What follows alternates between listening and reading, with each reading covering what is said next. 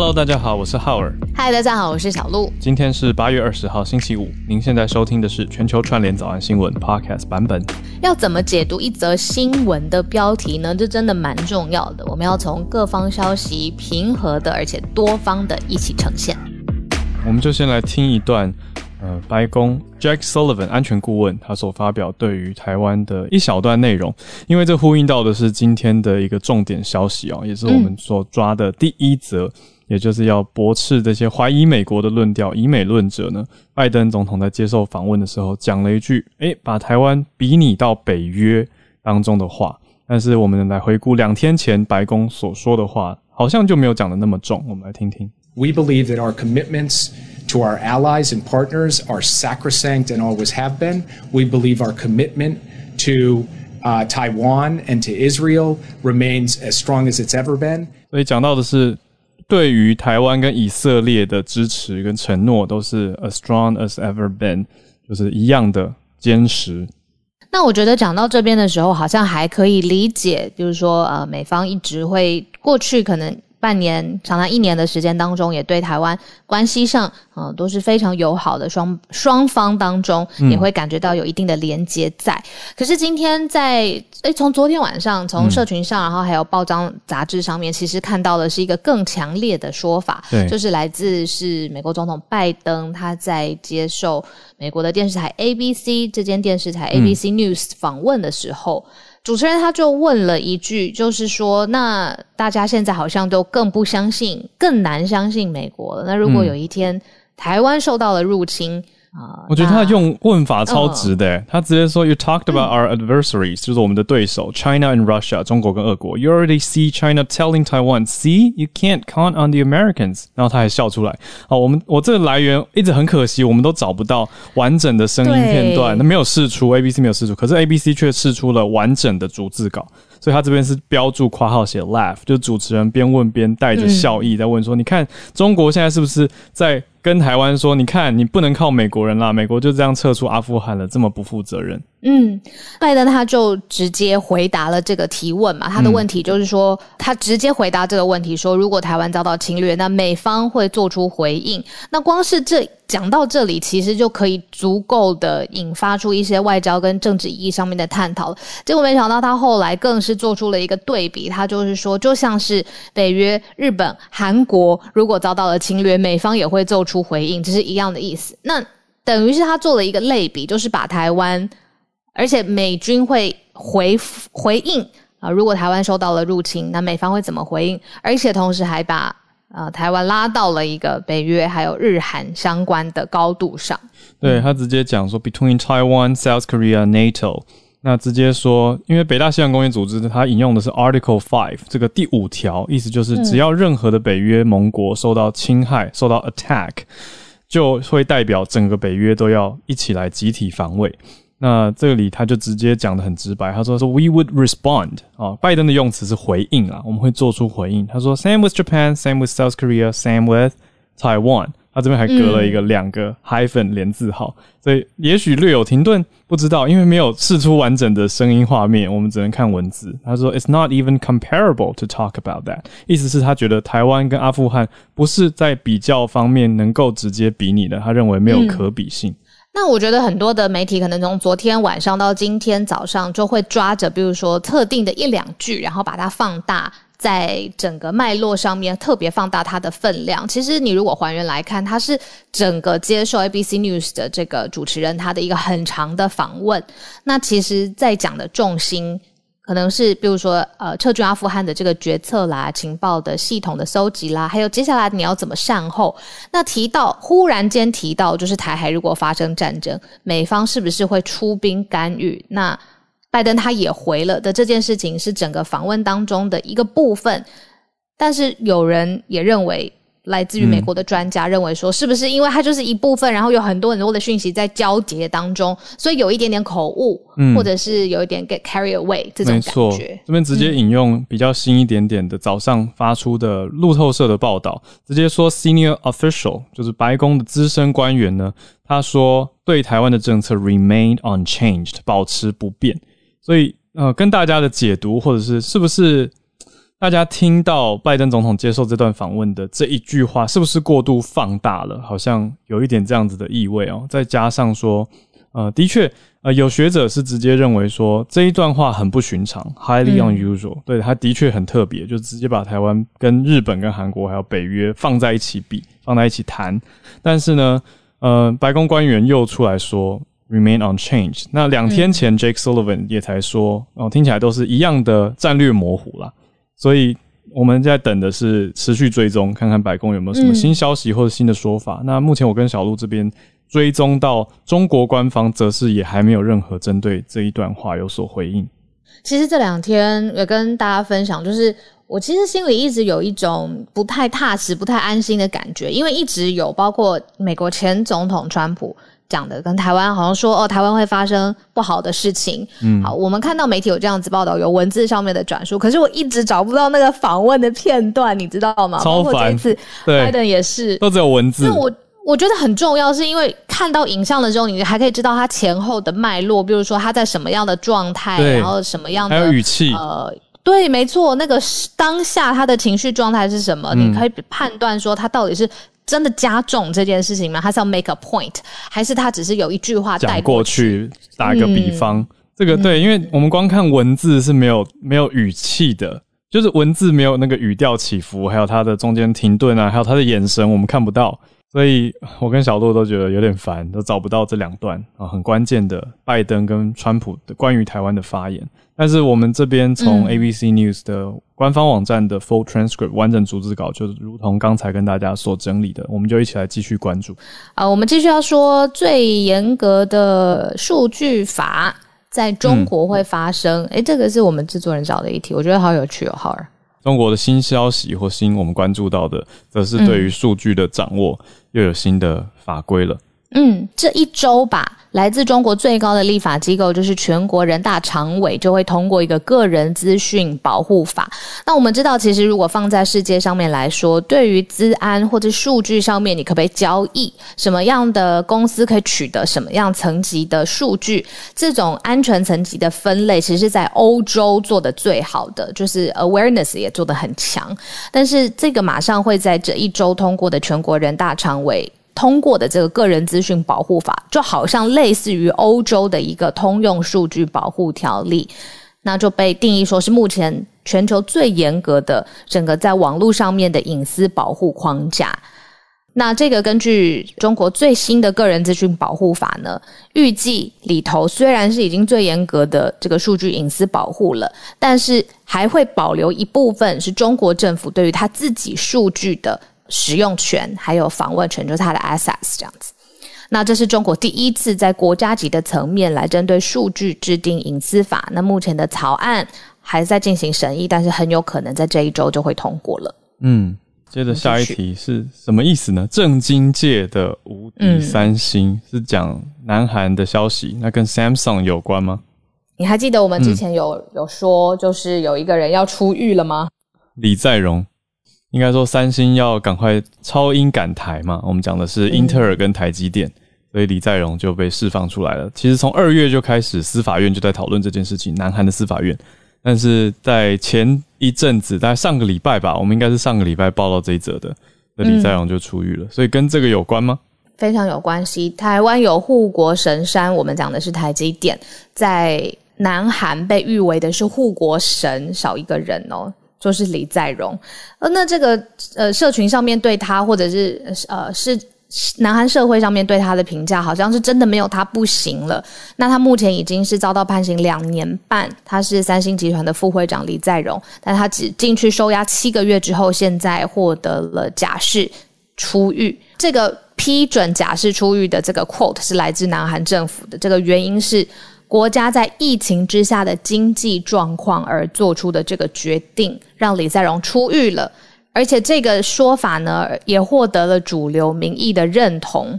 另外一方面，有一些声量说有钱就没有罪啦，你就是特权就可以假释的这个批判呢，其实也有出现。但是呢，现在好像是要让这个护国神李在镕赶快出来，然后率领呃南韩的整个半导体还有经济上面的发展。那所以在南韩当中，绝对是一个大事件。嗯，那么我们再接到泰国的消息，工厂沙盒抗议，所谓的 sandbox 沙盒就是一个示范区或者是实验的意思嘛。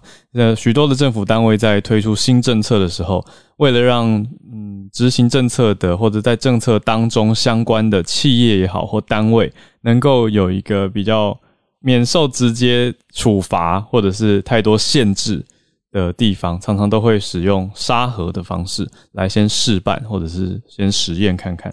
所以，什么是工厂沙盒呢？是帮助泰国的工厂跟制造业去重启一些动能吗？那为什么这样可以抗议？嗯，这是泰国政府提出的 Factory Sandbox 的计划。那目标要保障三百万个制造业就业的机会，来帮助制造业者。因为刚才有说，疫情实在是让泰国的整个制造业还有进出口的变动都变化很大。那这个计划呢，会聘雇呃至少五百人。以上的工厂，那尤其是在汽车或电子产业，或者是食物跟医疗设备相关的公司的工厂，那会特别的来保护它，让工厂可以直接引进检测，然后也会实施呃比较好的接种疫苗，还有隔离的专案等等，来降低整个疫情对于这些工厂的冲击。那这个是泰国他们目前正在研议的整个提出的一个计划。那刚才有说相关的，例如说在越南也会有跟进，因为在当地其实也是以工厂为主要的生产方式，然后其实也会带动整个后续的经济表现。所以在泰国跟越南都有相关的呃针对工厂的抗议的措施。嗯，谢谢小鹿。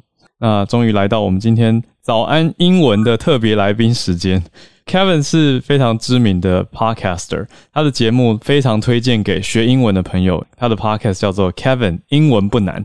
那我们就请 Kevin 开个麦克风跟大家打个招呼。等他带来一则加州男孩怎么样搭飞机跑到夏威夷成功的故事。这故事是这样子：小朋友呢，他不小心跑上了这台飞机，他就爬到这个飞机里面。他在 California，然后他跑进去了飞机里面，可是。他不是跑进去，一般人大家都想说，啊，他可能是跑到行李箱里面，不是，他不是跑到行李箱里面，他是跑到飞机那个轮胎收起来的那边，嗯，就是飞机它这起飞降落会有那个轮胎，然后它收起来，就是它是不是叫 wheel well？对，没错，wheel well。嗯，这个你中文会怎么翻译？这个叫做什么？哎，这好难哦，这是这是那个航空专业专有名词，飞机的专有名词，轮轴。轮胎井，轮胎哦，啊井哦哦哦，就是像一一口井，一口水井，一口水井的井，就是放轮胎的地方啦。嗯，wheel well，轮胎井，他躲在那个里面，首先没有被轮胎压死，已经很奇迹了。但是更奇迹的是，其实飞机外面很冷，不知道大家在搭飞机的时候有没有注意过，就是飞机它外面的温度大概是负四十度，就是摄氏，轮舱没有。找到了，要轮舱，好难哦！负四十度对人的的的伤害应该蛮大的吧？因为长时间在负四十度的状况，应该蛮大的。因为我们的冷冻库也才负十八，冰箱的冷冻库才负十八，对，所以它没有被冷冻，这个也就算了。然后再加上在高空中，比如说你去看那些爬圣母峰的人，他们都会需要带氧气筒，但是飞机飞得比圣母峰还要高。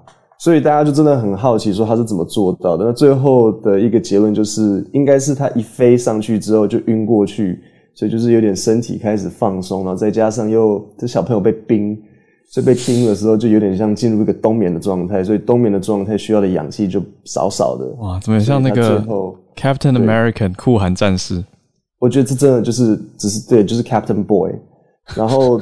他就没有事情，也没有脑缺氧，也没有变笨或什么，就是因为他被冰了，就像没错，就像 Captain America。这个新闻标题很有趣，我现在先念一次新闻标题给大家，然后会做一点分析。所以这个新闻说：Teen hitches ride to Hawaii and jets landing gear and lives to tell the tale。所以最后我想要特别讲的就是这个 lives to tell the tale，就是说他是不是这个英英文里面很常会用的一个谚语片语，就是他有活着可以。讲这个故事，嗯，那所以我们第一个要讲的单字就是 to hitch a ride。to hitch a ride 整个意思就是搭便车，嗯，那所以如果你要问人家说你可不可以送我，你可不可以让我搭个便车？Can I hitch a ride to work？嗯，好，那往下他说 The questions are many, but the first has to be how in the world did a 16-year-old boy survive a five-hour flight in below freezing cold weather at oxygen depleted heights? without dying or falling out of the wheel well of a huge jumbo jet。所以这里有两个单词要讲一下，第一个就是 depleted，意思就是用尽。所以你听到他刚刚讲说 oxygen depleted heights，没有氧气，氧气被用尽的高度，因为飞机飞很高嘛。嗯，那接下来零下的温度他是怎么说的？他说 below freezing cold weather。OK，so below freezing。 那其实，在后面一点呢，你还会听到他用另外一个讲法，就是 sub zero。sub 这个字首，还有 sub 这个字首，低于啊，就是像潜潜水艇 submarine，就是低于海平面嘛，所以只要是低的啊，或者是地下铁 subway 也都是低的。对对对，所以他说 the questions are many，疑问有很多个，but the first has to be how in the world did a sixteen-year-old boy survive？那这里特别讲一下 how in the world 呢，其实跟字面上这个。这个 world 并没有什么直接的关系，但是就是我们要把它整个记起来，因为我觉得很多时候大家会犯的错误是把单字一个一个拿出来记，但是你把整个片语记起来是最简单的，也最最有意思的。所以 how in the world 就是一个强调，就是说，哎，这到底是怎么发生的？所以如果你听到有一个人问你说，How in the world did you do it？就是在问你说，哦，天哪，你是怎么做到的？所以我后来。大概算了一下，California 飞到 Hawaii 三个多小时。那其实你水放到冷冻库里面三个小时，还是只是变冰冰的水，所以感觉这样子应该是没有结冰，是蛮合理的。如果它飞台北、纽约，嗯，可能就惨了，出来真的是变冰的。我今天的这个分享就差不多到这边。如果喜欢刚刚的内容的话，就可以到我的 Kevin 英文不难，这是一百八十九集的内容。谢谢我，我们今天有史上最完整的早安英文时间。谢谢 Kevin，谢谢你，英文不难。Kevin 的节目呢，也在我们 Podcast 的资讯栏当中，大家会看得到，所以大家可以互相来搜寻一下。嗯，然后有听友，谢谢今天 Kevin，有听友真的是在学英文的，就说啊，刚刚那个有点长，那我一定要补充一下。因为在我们的节目没有像 Kevin 平常他的直接完整的学习单跟学习内容，可是，在 Kevin 英文不难的 Podcast 里面，其实每一集其实都会附上学习的内容，让学习者可以参考。所以不是直接像我们在早安新闻直接这样子听，所以跟大家补充一下这个我我讲一下，我有推出一个免费的讲义电子报，会提供像重点的单字句型，所以。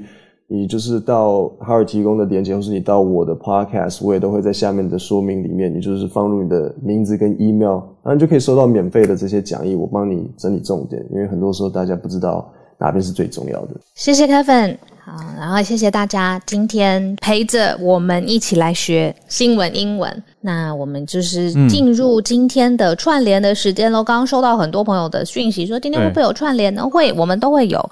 大家，我们就开始吧。好，连线来到新加坡，Wilson。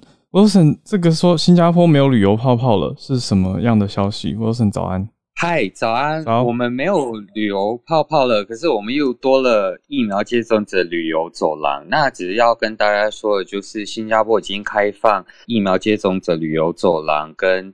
德国跟文莱做合作，那也就是说呢，接种疫苗就是 WHO 认证的疫苗的旅客，从德国跟文莱呢，只要二十一天待在那个国家，就可以入境新加坡，而且是有。开放给观光旅客的，可是呢，这个这个计划呢是仅限于他们必须只能乘搭专属的接种旅游走廊航班，也就是直飞啊，就是汉莎或是新航啊，从德国来的。那文莱那边就是新航跟文莱航空，那是只有指定的航班，而且是指定的出发时间，那他们也不能。呃呃，就是在二十一天内不能去其他的国家或是新加坡。然后另外一点就是，呃，新加坡也是有放宽呃港澳边境的限制。那这个是只是单方向的，之前是有说要跟香港做这个旅游泡泡，可是因为在呃这个对呃就是对于呃防疫这个政策来讲的话，两两边的城市是有不同的政策，所以呢，现在。呃，对于港澳这边只是开放边境是单方向的，那新加坡如果要去香港的话，还是要进行呃那个十四天、七天还是十四天的居家检疫以上。谢谢 Wilson。讲到香港，我一句补充，这昨天我跟小洛有注意到的，就是 Nicole Kidman 尼可基曼他入境香港的时候，竟然有特殊的安排，让他可以免于。检疫 quarantine，就也引发了算公关危机。那现在新的动态，大家好奇的话也可以再追踪一下。好，那我们连线到下一位加州的 Harrison。呃，今天主要给大家报告一下加州州长罢免选举的最新的讯息。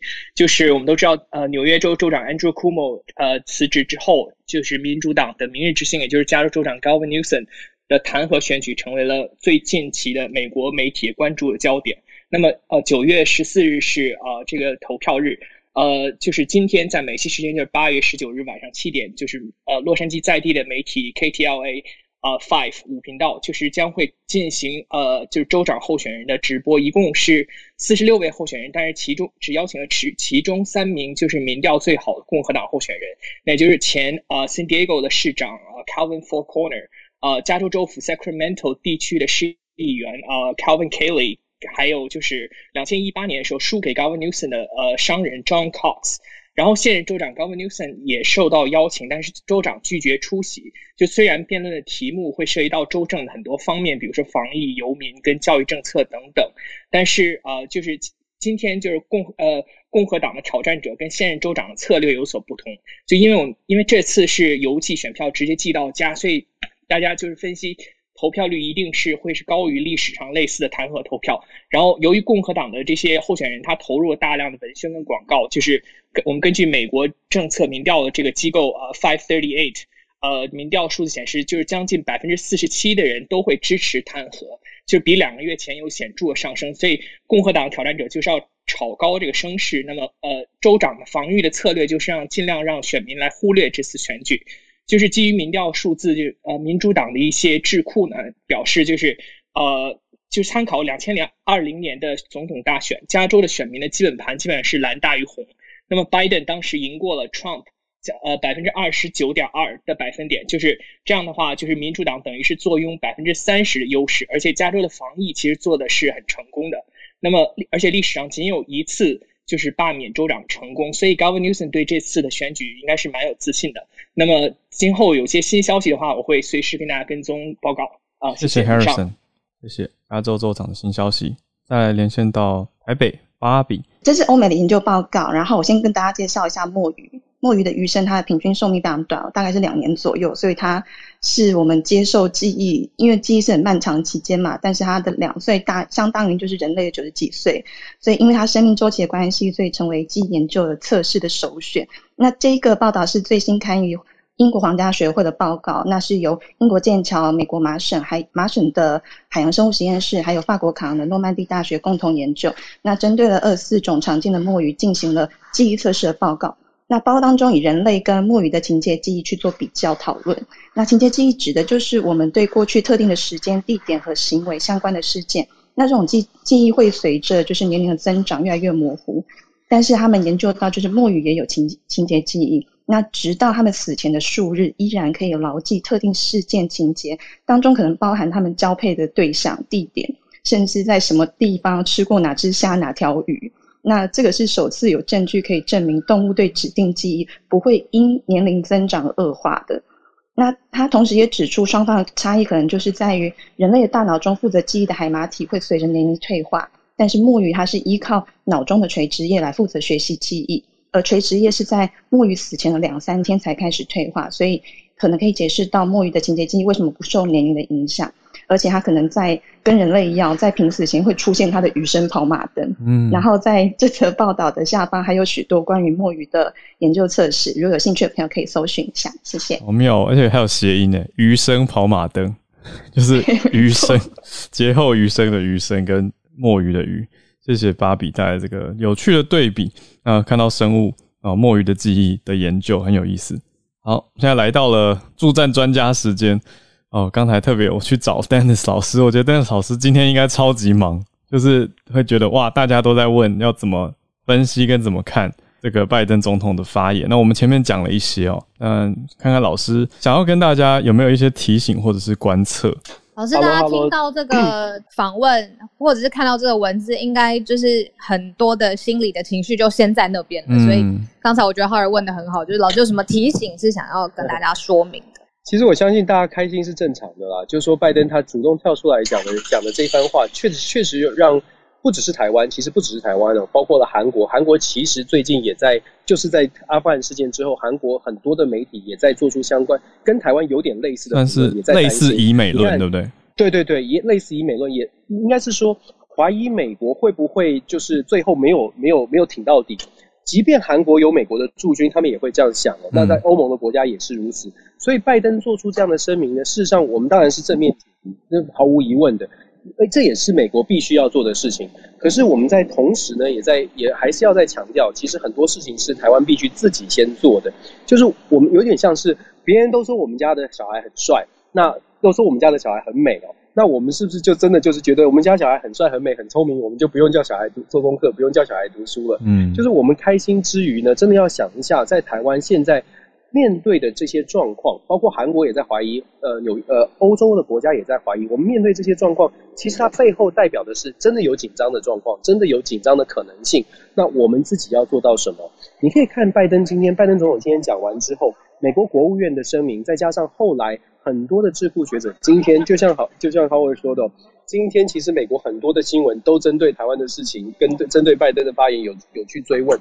常常大家在电电视新闻上看到跟台湾非常关系非常密切的 Bonnie Glaser，对台湾很了解的 Bonnie Glaser，Glaser 叫做中文叫做葛莱仪吧，葛莱仪女士，她今天的受就特别讲到了，她觉得台湾也要特别的小心。美国当然会支持台湾，可是支持的程度到现在为止。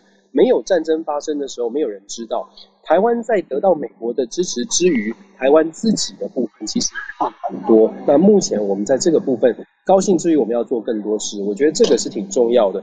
我今天呢，Howard 刚刚有说到，今天不只是忙，今天我们在我开车到达拉斯，我现在在达拉斯开会。我们今天开一个什么会呢？跟大家分享，我们今天开一个这个灾难管理的会，然后针对 COVID-19 各国的疫情怎么防疫，然后很多的学者在今天的会上面都谈。世界各国在 COVID 疫情当中，大家觉得公共卫生它就是一个公卫话题，应该大家呢都会有共同的想法，就是要把疫情压下来。可是有没有发现，其实 COVID 的问题在很多的国家都变成政治问题？对，在美国有人觉得不打不就是就是不打疫苗，就是不戴口罩。台湾我自己我们现在做的这些呃呃民调也显示同样的状况哦。在台湾也是一样，政，比如说 COVID 的防疫问题呢，变成一个政治问题。不管是戴口罩，不管是买疫苗，不管是打不打疫苗，都有很明显的蓝绿的分，蓝绿的不同。我觉得真的就是利用这个机会，反正周末嘛，然后呃，也真的很想跟大家说，有的时候啊，我们在台湾，我们自己真的要团结。就是蓝绿的话题，我们当然有自己的偏，当然有自己的偏好。可是像我们看到像拜登的说法，我们可能会觉得，哎。感觉很舒服，感觉很棒。可是舒服完了之后呢？问题是然后呢？不能没有然后啊！各位大家真的不能没有然后，因为我们真的面对到的是一个很大的挑战，就是我们高兴之后，我们要看一下现在我们缺什么，然后大家一起愿不愿意来做这件事情？像是美国一直在说的嘛，我们要征兵，我们要增加国防预算，嗯，大家愿不愿意拿纳税的钱多多花一点？我这样说呢，真的是希望大家真的是正视，真的真的就就多多愿意付一点纳税纳税人的钱，然后真的愿意看想一想我们怎么做可以保护我们的国家，这真的不是蓝绿的问题哦。嗯，那真的也不用，我觉得蓝营的朋友也是也必须要思考一下，就是。一直急着说是，哎呀，这个美国给的支持啊，就是可能很弱，然后就是怀疑，也不是，也不应该完全的怀疑，反正好的就是好的。嗯，绿营的朋友呢，也不用过度开心，反正反正我们只有一个国家，所以就说周末的时间呢，比较轻松的跟大家，我这个话题不轻松吧？对，但是我老师，我真的可以利用周末的时间呢，大家想一想。可不可以问一个问题，就是我。呃，结合我在社群上观察到的两大面相，然后看看老师怎么想这件事情，或者我们可以怎么看会比较好。因为我看到的两派啊，一派会变成说，他们觉得说好像得到了支持，得到了力挺，非常开心；但另外一派反而会觉得说，这样是不是反而会把台湾陷于一个危险之中？因为有点像是拜登在一个国际高度上的访问说的话，那会不会因此激怒？北京的想法，我看到是这种两大派蛮不一样的温度跟社群的反应，但是都同时并存在这其中。那老师怎么看？会觉得，嗯嗯，很好的问题。其实我们在全球串联一也一直在很理智的在跟大家分析，现在非常现实的，就是我们都不讲情感，非常现实的来说，中国到目前为止打不过美国。好，这是这是事实。目前为止的中国打不过美国，美国的情报单位全部都告诉你，我们之前不是说吗？台湾至少有两年的保护。嗯，这个麦里将军，美国的参这个参谋首首长联席会的主席麦里将军有说，至少两年，中国是绝对不可能没有这个超过的呃中美国军力的可能，这是两年哦。嗯，那我们讲说两年保护，是不是讲了两年保护就让大家说，那我们就我们就可以两年继续看韩剧、继续追剧就算了？不是啊，是有两年保护，那我们就抓着这两年时间，我们我们现在有根据美国的情报是两年保护，六年有限保护，意思是说在六年之内呢。中国还没有办法全面的追上，还有一段的距离。那我们听到这个讯息，就要看大家怎么想了。如果大家觉得那安啦，那两年六年还有一段时间，可是其实军事的准备要花很长的时间呢。所以其实我们要做的事情是，听到这样的消息，我们觉得哎有有后盾了。可是同时我们要踩在这个后盾上面，我们要做事情的，我们是摆脱蓝绿要做事情的。这也是为什么我们一直希望大家除了好听的、除了开心的话听到之外。我们可不可以稍微的来也来做一点点事情哦？不是就是听了好听的话就算了。嗯，所以呃，我会觉得大家在网络上面谈论的消息，就是大家在讨论的，这当然有道理。可是我就说了，现在的中国没还目前还没有那个实力。可是我们听到这个话，就有人解读，那就那 d a n 老师说没有那个实力，我们安了。不是啊，其实我想说的是，因为中国还没追上，那我们台湾是不是加油一点？我们可以把这个距离拉得更开，或者是我们可以让我们自己可以更安心一点。虽然可能会流汗，可是 可可是我们可以过得很稳、很很很稳当吧？就是至少我们很很扎实的知道，哎，我们不用害怕，大家站在一起。我觉得这个是，其实你看蔡总统也是这样说啊，嗯，是不是？嗯，就真的大家可以一起思考吧。至于说言论上、口水上面的。谁讲什么话？哎呀，他可能怀疑美国，他可能不喜欢不喜欢美国，这些都是呃，这些都是有时候情绪上面的感受，还是要回归很现实的层面，就是我们可不可以加油？我们大家站在一起。嗯，哎，大家听得出来我今天吃饭有有喝饮料吧？听不出来。老师的意思，老师很很委婉的，老师说有喝饮料，就是有喝一点酒的意思。因为帮大家翻译，因为今天好周末，因为今天是跟一群韩国学者，我是很惊讶的，所以是喝 真露酒这样子吃饭的，就是什么烧酒，说韩国人韩国学者介绍的，嗯，还有对对对修酒，听不出来你后来老师讲了，就稍微有一点点感觉，你觉得有 under influence 吗？对，这个是 analysis under influence。A U I 听不太出来。周末愉快，谢谢老师，谢谢老师，谢谢老师。周末愉快。我是有一个感觉啦，后来就是说，我觉得一直每次在看，就是说美国的媒体，尤其是美国的官方讲到台湾的时候，大家都会非常非常的比较关注，然后也想要知道他们的立场到底是怎么讲的。嗯。但是，比如说以一个单一句访问，或是单一句话，你撤离它的脉络来看，去脉络，对对，去脉络来看。这当然是很容易有很多很多想法，很多感觉，感觉很好，感觉很差都有。但如果你仔细看他后续的行为，比如说是不是国务院又出来还夹了，那后面会不会有针对什么样的呃新的声明稿什么的新闻稿？如果再看长一点的话，可能会比较平和一点。我的想法是，嗯，对。来，我们再连线到助战专家林世璧孔医师。我没喝饮料，然后一大早。我我今天想讲分子分母的问题。嗯，因为那个我前晚跟那个请黄黄崇尼医师来对谈，嗯，然后昨天上传的那集，那个我们在对谈中，我觉得很有感的一一个，就是黄医师也说他一直在教育他的妈妈们，哦。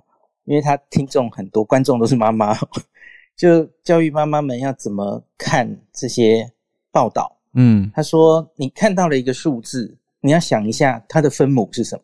嗯，分母是什么？嗯，很重要。就比方说，我们就举一个例子。嗯，这两天呐，有一个新闻，然后防疫记者会上，有些记者也一直很执着的在问的是：嗯，突破性感染。嗯，打完 A Z 两剂疫苗之后。”台湾已经蛮多人打完，呃，有一些人打了第二剂了，哈，嗯，打完两剂 A Z 疫苗的十四天后，理论上就是有完整保护、完整的保护了，哈，嗯，哇，结果还是发生确诊。这几天有一些新闻嘛，嗯，然后就说到目前为止，应该是前天记者会公布的哈，嗯，目前这样突破性感染，英文是 breakthrough infection 啊，我我觉得翻过来这个突破性好像会让大家有一点很恐怖的感觉，有点恐怖了啊，其实反正就是打完疫苗，可是还是受感染的人，只是这个意思而已啦哦。那九例，那我觉得有一些。新闻或是怎么样，就会开始放大。哎，这打完疫苗还是感染等等的哈。啊，这些酒酒是分子，对不对？对，酒是分子。嗯，就酒到底是高是低，不知道啊。你要进一步分析嘛。嗯。可是很多人就抓着这个酒开始鼓吹，或开始怎么样？比方说有一些很奇怪的解读。第一个啊，打完疫苗还是会感染呐，没用。好，或是所以大家赶快准备打第三针了。嗯。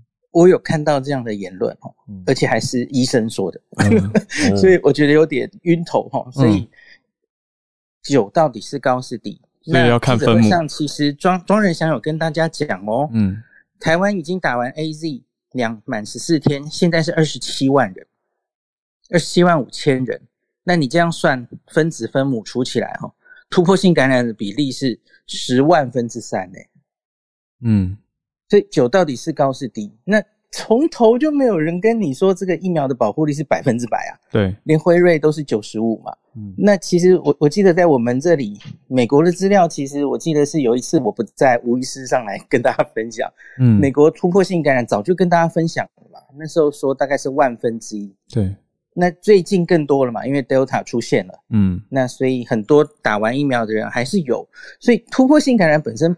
不重要，重要是他得了之后，诶，那是不是多半都是轻症？嗯，不会走向重症？我觉得这比较重要嘛。嗯，我们现在案例数当然少，才九例，那这九例里面呢，就都是轻症，所以这个时候九就变成了分母，数学课，但九之中没有 没有重症，而且这九例里面呢，有五例哈，它的 CT 值是大于三十的，嗯，就是。病毒量是极低的哦，嗯，那这个是 alpha，这是 alpha，那当然，假如以后变成 delta，也许状况不太一样了哦。这个其实就是最近各国很担心在分析的嘛。delta，你即使打了两剂疫苗再得，好像病毒量还是一样高等等的哦。嗯，那个那个我们其实最近有跟大家分享，可是至少现在在国内哦，以 alpha 流行为主，疫苗是可以很有效的压制它的哦。所以我看到这个酒，其实反而是觉得还好啊，就意料之中的事，那不用大惊小怪了哈。嗯，那提到另外一个，我们那天 podcast 的主要议题，想请到黄医师，是因为最近也有新闻，其实是美国过来的新闻哈，一直报说儿童案例激增。嗯，那个像是说美国南方某些州啊，哇，这个儿童重症病房满了哦，还要转出去。然后儿童案例、住院案例，就是这一年多以来的新高，哦等等。那所以我觉得，相对接下来就很多家长会很担心，不管是在美国的、在台湾的，吼那个哇，都好担心啊。那我们开学怎么办？小朋友是不是该打疫苗等等的话题，吼。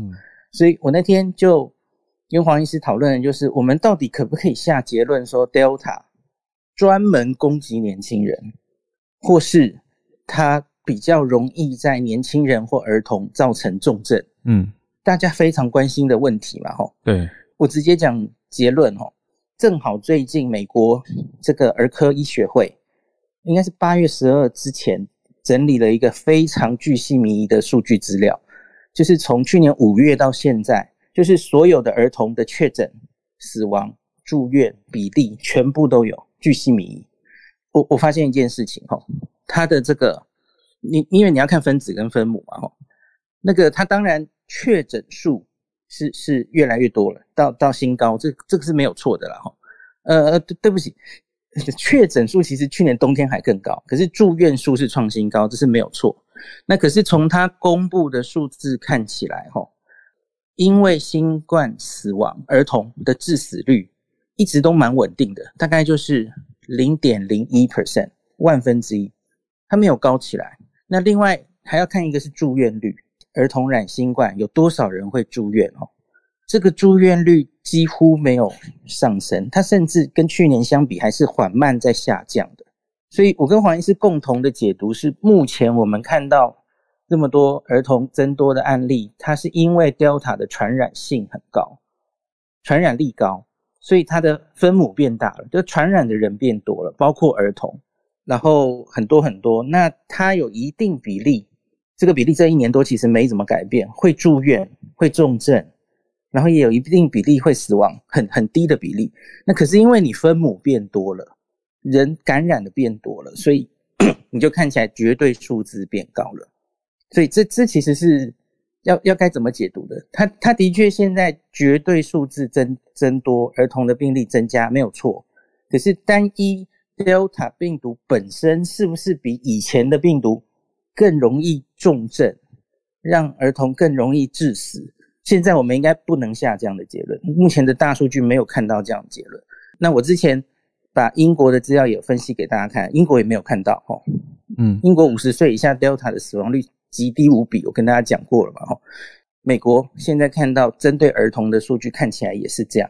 对，所以我觉得家长们哈，有时候看新闻就很恐慌，然后真的妈妈们家长的焦虑，哦，黄医师真的是最了解，他整天被。焦虑的家长，他应该每天私讯都是收到一些 关于说小孩子疫苗啊会不会感染啊，上学怎么办啊？这些。对对，嗯，那所以我觉得真的先不用太担心了哈。我跟黄医师最后有谈到一个问题，就是其实最近也很热门的，就是嗯，台湾前天批准了莫德纳在十二岁以上使用，哎，呃，我们还先于美国，哎，跟日本一样哦。那可是批准这个其实有点批心酸的，因为我们莫德纳又不够多哈。那阿中部部长部长有说，其实大概假如要在青少年施打，大概还是 B N T 为主啦。嗯，哦，最近有新闻传出 B N T 搞不好会在中秋节附近过来这样哈。嗯，就乐观其。那总之我就有问黄医师，那那假如我们这些 N R N 疫苗来到台湾哈，嗯，你赞不赞成优先给十二到十八岁的年轻人施打啊？上学？这样子比较安全哈。我跟黄医师的主要的观念是一样，他就说，虽然他是小儿科医师哈，那可是他觉得，假如我们没有在比较容易重症的大人给他们一定的保护之前，那我们就开始打小朋友，其实这个他不太赞成了哈。嗯，我我一直以来也是觉得这样怪怪的哦。你应该要把最脆弱的、最容易重症的人都先保护好，嗯，才有时间去顾小朋友嘛。吼，十二到十八岁。你看，那死亡率其实这么低，然后他们想反而要小心的是，他们会得病回来传给大人，或是传给老师。这就是为什么老师们都要打疫苗的原因哦。嗯，老师打疫苗不是在保护小孩子，诶，是保护自己，然后不要从这个小朋友这边传到病毒，然后就带又带回去等等的哦。所以小朋友其实这一次到目前为止啊，不是整个防疫的最大的重点。应该是没有变的哦，大家不要太担心他们。嗯，当然永远是几率的问题啦。你要说要你要看一个特例，一个怎么样？当然一定还是有小朋友会重症、会死亡、会有一些长期并发症哦。那可是相对来说，我们要先把大人先守好、先顾好，那我们再讨论小朋友的事情。这样，那以上跟大家报告。谢谢孔医师。很快来到了周末，明天就要放假啦。那有一个周末的小消息，跟我注意到的一个节目一起推荐给大家。敏迪选读也在讲国际新闻哦。那我注意到敏迪选读推出了一个国际观察力，就是我们的国际观察家的国际观察。可是它的历呢是二零二二年的日历，所以是国际观察历日历的历。这个很有趣，对，是明年的新商品啊。对啊，现在在预备啊。对啊，所以我就问了敏迪说：“哎，可不可以给全球串联早安新闻来一个团购的优惠？因为大家都很喜欢学习，所以这个概念就是我们一起买个课本吧。所以有争取成功，敏迪给我们的全球串联早安新闻优惠折扣码，明天会上线，我会再贴到我们全球串联早安新闻的社团里面，有每天一页，你就可以认识到世界各国重要的事件、领袖、国家。”背景、文化、宗教等等这些因素，我觉得都是很重要的脉络。就像是前面小鹿讲到，我们在理解国际的时候，不能太过的去脉络化嘛。所以大家一起来看看这个好玩的课本喽。我一直觉得啊，其实台湾在呃专注报道国际新闻，或者是提供国际新闻资讯的人，其实蛮多，很多都很优秀，而且是有可以想出很好的这个商业模式。我们是不会觉得说，哦，因为我们好像性子很类似，我们就要互相，你是敌人，不是我阵营的，我完全没有这样子的想法。我觉得大家可以一起在。呃，这个过程学习新闻或者学习试读的过程当中，互相参照，然后一起前进，我觉得是最好的。对，等于用不同的角度，我觉得大家可以想成这样吧，就是听我们早安新闻，其实就是浩尔跟小鹿。陪我们聊新闻，我们一起跟你聊国际新闻。那如果敏迪选读，就是敏迪在跟你聊国际新闻，那都是在看这个全球的局势变动。嗯，所以大家一定会有不同的风格。可是这个课本呢，我们这边还没有出，但是敏迪先出了，我觉得哎，大家可以来参考一下。那我明天就会贴到社团哦，大家再等等。周五的时间，然后希望这个大家也都会迎来美好的周末假期。我们周一的时间持续跟大家，周一到周五早上八点钟的时间跟大家是吧？持续串联。对啊。那我也要问大家一个问题，就是大家有没有去全球华文永续报道奖投票？你们知道我们入围 Podcast 报道奖了吗？全球华文永续报道奖，赶快去 Google 一下，每个人呢都可以去人气投票，一人一天投三票都可以投。对，比如说我有好几个 Google 账号，我就每一个账号都有三票，我就讲这么直白，大家懂了吗？加油加油，帮我们投起来，而且投票还可以抽奖，有机会抽到新的手机。对呀，所以谢谢大家。如果愿意支持我们一下的话，完成投票也可以参加抽奖哟。没错，谢谢大家的支持，我们就祝你们周末愉快喽。我们礼拜下周一继续串联，大家拜拜，拜。